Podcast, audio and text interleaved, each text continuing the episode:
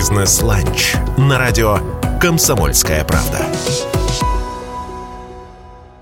Добрый день, уважаемые радиослушатели. В эфире, как обычно, по средам программа «Бизнес-ланч», программа про российскую экономику и про те ее сферы, которые развиваются, несмотря ни на что. Меня зовут Вадим Ковалев, а с нами на связи сейчас Илья Массух, директор АНО Центр компетенции по импортозамещению в сфере информационно-коммуникационных технологий. И, собственно, выбор нашего гостя сегодня для «Бизнес-ланча», он, конечно, очевиден. Э, санкции, беспрецедентные санкции бьют по нашей экономике, и бьют они, конечно, прежде всего по финансам и по информационной инфраструктуре. Вот что сейчас в этой сфере происходит, что в IT-инфраструктуре удается, где э, есть зоны роста, об этом мы с Ильей Исовичем мы хотим сегодня поговорить. Еще раз добрый день. Добрый день. Илья Исович, ну вот, собственно, удалось импортозаместить-то ключевые IT-решения? Вот это слово уже стало притчей во языцах. Ну, конечно же, нет.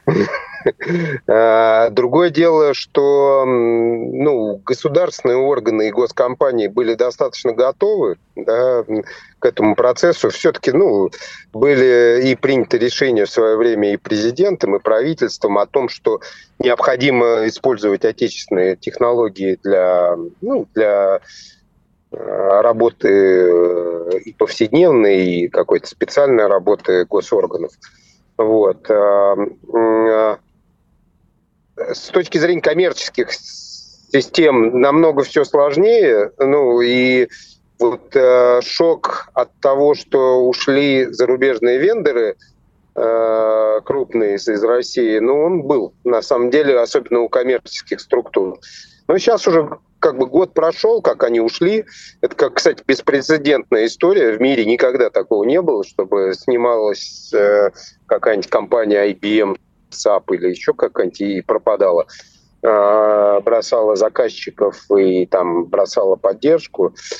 Ну, ничего, мы это не впервой как бы, да, в таких сложных ситуациях проживать. Э, самое главное, что отрасль IT, IT в России ну, она вот, э, она, во-первых, самодостаточная, и э, Россия одна из немногих стран, я бы сказал, даже, ну, две, ну, три, три-четыре страны есть в мире, которые в состоянии суверенно э, решать вопросы в информационных технологиях. Ну, это США, безусловно, Китай, ну, и вот Россия, наверное, занимать третье место в данном случае. Ну, абсолю- абсолютно точно. Не везде есть свой поисковик, не везде есть свои социальные сети.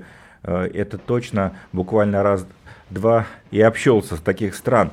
Илья Исович, ну вот э, а еще несколько лет назад, скажем так, такая позиция по импортозамещению, ну, вам многим даже казалось немножко странной, да, вот помните, э, прости господи, в американских фильмах есть такой сюжет, когда какой-то ученый бегает и говорит там, катастрофа грядет, ему все говорят, да отстань ты, слушайте, что может произойти? И вот э, я знаю, что очень много лет вы говорили о том, что нужно делать отечественный софт, э, нужно продвигать российских производителей. Вот какие сферы скажем так, удалось, э, ну, может быть, максимально импортозаместить, и где вот этот разрыв прошел безболезненно? Э, ну, действительно говорю, что ситуация, ну, э, работа в правительстве и, и на уровне президента началась где-то с 2012 года, вот так скажем. Она не связана даже было ни с Крымом, ни с событиями там на Майдане да, 2014 года и не с последующими историями. Где-то в 2012 году было принято решение о том, что э, для экономики, для устойчивости экономики важно, э, важна цифровая составляющая. А раз она важна для, ну, для экономики и общественной жизни, соответственно, ну, чтобы она была устойчивой, устойчивой, ты ее должен хоть как-то контролировать. И вот тогда именно этот процесс начался. Что удалось? Э, э, практически все сферы, как вы сказали, ну, в области интернет-взаимодействия с обществом, э, все они стабильны и работают на отечественных технологиях. Ну, в частности, кстати, портал госуслуг, там интернет-браузеры, сама инфраструктура интернета, А, и в этой связи граждане, конечно, не, ну, не чувствуют какой-то такой вот э, в повседневном общении какого-то стеснения. Это, это важно. Да.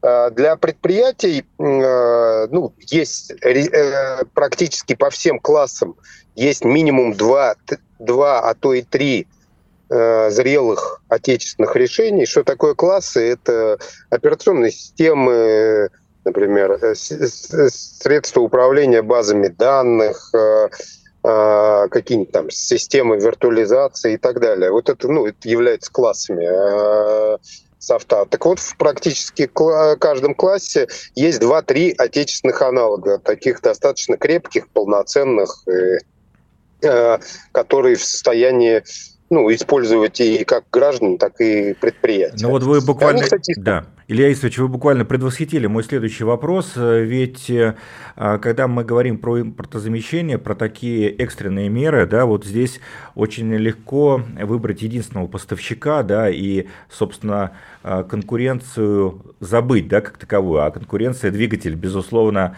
прогресса. Вот здесь вы говорите, несколько решений есть, да, по всем направлениям. А, в принципе, и премьер поддерживает эту концепцию, и мы стараемся, мы считаем, что ну, в каждом классе должно быть не менее двух э, отечественных решений. И мало того, я вам могу сказать, беспрецедентная история в прошлом году, э, которую ну, э, премьер Мишустин принял решение о ну, ускоренном как бы догонянии по промышленному софту, ну, это всякие управления станками, проектированием и так далее. Так вот, там было принято решение в первый раз в России, что можно финансировать два конкурирующих решения за госсчет. Хотя, ну, в первый раз в России, но если вспомнить, то в Советском Союзе всегда было два каких-то решения. Был ИЛ и ТУ, был Сухой и МИГ, э, и практически в каждой отрасли экономики было как бы два КБ, я бы так сказал, или две такие, ну, я бы не называл их группировки, ну, два направления развития. Вот. И, в принципе, мы тоже считаем, и в софте надо это сохранять. Илья Исович, вот вы упомянули беспрецедентный, опять-таки, уход э, иностранных компаний, вендоров, да, как их называют в IT-сфере, с российского рынка. Но вот мы в программе «Бизнес-ланч» в том числе беседуем со специалистами в разных сферах, и многие из них говорят, что, слушайте, объявили, что уходят, но по большому счету никуда не делись, там где-то изменили наименование, где-то и, и менеджменту передали э, локальному и так далее и тому подобное. Вот э, IT-гиганты эти международные, они действительно ушли или они каким-то образом остались на рынке, но, может быть, под другими именами?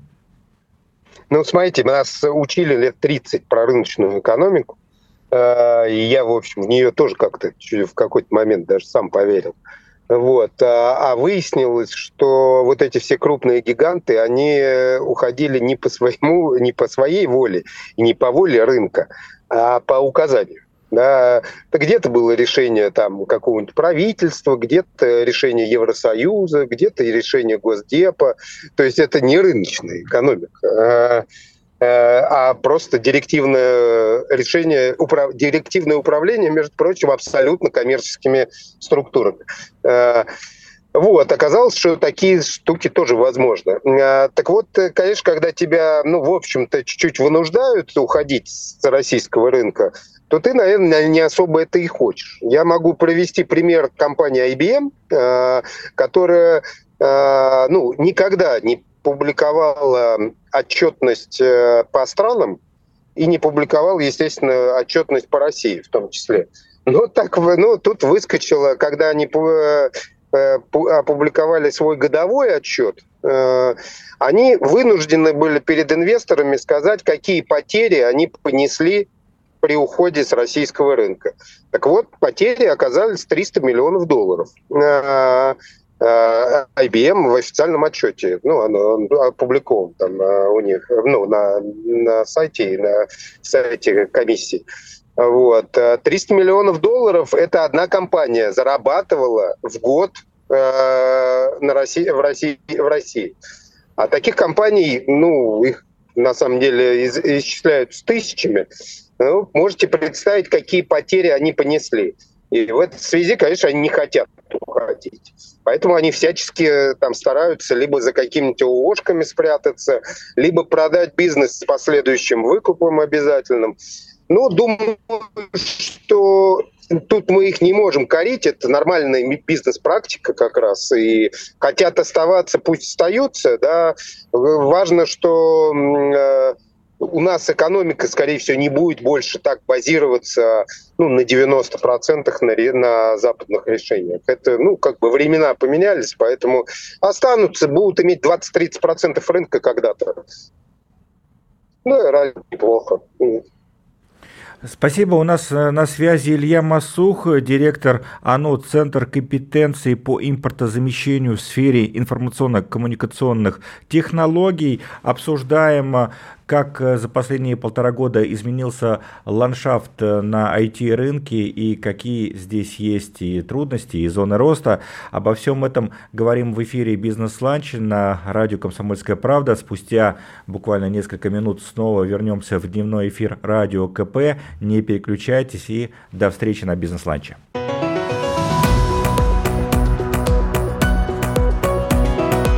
«Бизнес-ланч» на радио «Комсомольская правда». После небольшой паузы снова в дневном эфире радио «Комсомольская правда» программа «Бизнес-ланч». Говорим про российскую экономику, как она развивается, как она э, всем ветрам на зло существует. И у нас э, в студии виртуально, к сожалению, по связи Илья Масух, директор АНО Центра развития компетенции по импортозамещению в сфере информационно-коммуникационных технологий. Беседуем как раз про IT-инфраструктуру. А меня, напомню, зовут Вадим Ковалев. Илья Исович, вот мы с вами по связи сейчас э, говорим, и прекрасно нас и видно, и слышно. Но вот вопрос, многие на удаленке так и работают, да, и вообще само понятие вот удаленка, она во многом из IT-бизнеса пришло, да, в нашу повседневную жизнь, ну а пандемия коронавируса, мне кажется, всех этому слову научила. А вот как сейчас обстоит э, э, дело с удаленкой для IT-специалистов? Многие же работают э, из-за рубежа, из других регионов принципе, действительно началось все с пандемии. Между прочим, IT-отрасль э, тогда первая отреагировала на тему создания российских продуктов, в том числе и для работы в удаленном режиме. И это был такой первый опыт, э, ну, как бы он почти мобилизация была айтишников э, для того, чтобы, в принципе, экономика работала. А, достаточно много людей, ну, кто-то испугался мобилизации, кто-то а, за западными компаниями уехал э, ну, работать за границу. Их таких ну, людей достаточно много, они не большинство, ну, наверное, там от, у нас где-то айтишников в стране около двух миллионов, ну, наверное, 10% допускаю, что, наверное, э, Э, сейчас находится за рубежом. Но хочу сказать, что многие, кстати, работают э, и на российские компании. И, в общем, э, сейчас ситуация, когда министр цифры России ну, так активно защитил айтишников от э, повальной мобилизации, сейчас э, многие подумывают возвращаться, либо уже возвратились. А с точки зрения удаленной работы, для айтишника это, ну, в общем, привычная история, особенно для разработчиков. Сейчас практически все программы, все, все пишется группами, э, расположенными ну, либо на территории, по территории страны, либо, ну, в данном случае, может быть, какие-то находятся за границей. Поэтому никакого тут ущербности нету. Пусть работают, а по возможности возвращаются. Ну, здорово, что далеко не все уехали, потому что, ну, сложился какой-то, может быть, стереотип, что вот все, айтишников больше в стране нет. Да не, не, не, на самом деле, э, ну, вот такого кадрового голода не чувствуется. Э, ну, и, в общем, ну, я не, ну, был, был какой-то порыв, он на самом деле из тех, кто уехал, мне кажется, половина-то уже вернулись э, точно. А, ну, и остальные там, ну, думаю, что вопрос тут уже правильного трудоустройства, а не вопрос какой-то политики. Вот когда мы говорим про IT-специалистов, э, то не забываем, что внутри этого термина множество разных функционалов.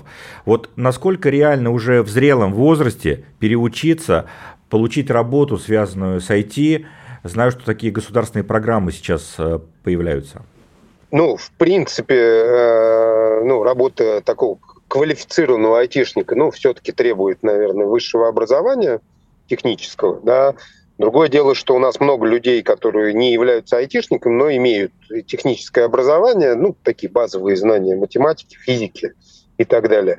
А, таким людям получить второе образование достаточно просто. Это ну, около года э, как, ну, такого интенсивного труда, но я говорю, что про прям квалифицированного э, э, айтишника, то есть который сам самостоятельно разрабатывает программы и так далее. В принципе, в IT-отрасли востребованы очень, очень востребованы такие базовые навыки IT. Э, Это и тестировщики, и анализаторы там, как бы пользовательского пути и так далее. И здесь э, обучение специалиста ну, занимает, наверное, ну, пару месяцев, может быть, э, не больше.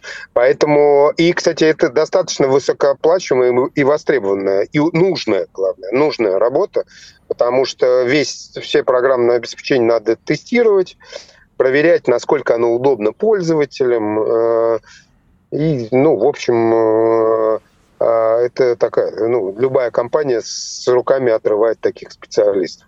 Поэтому можно переучиться. Да, дорогие друзья, так что задумайтесь, если вдруг э, хотите что-то поменять в жизни от такой работе, тем более, что можно работать удаленно в своем городе, да, в своем населенном пункте и получать вполне конкурентную зарплату.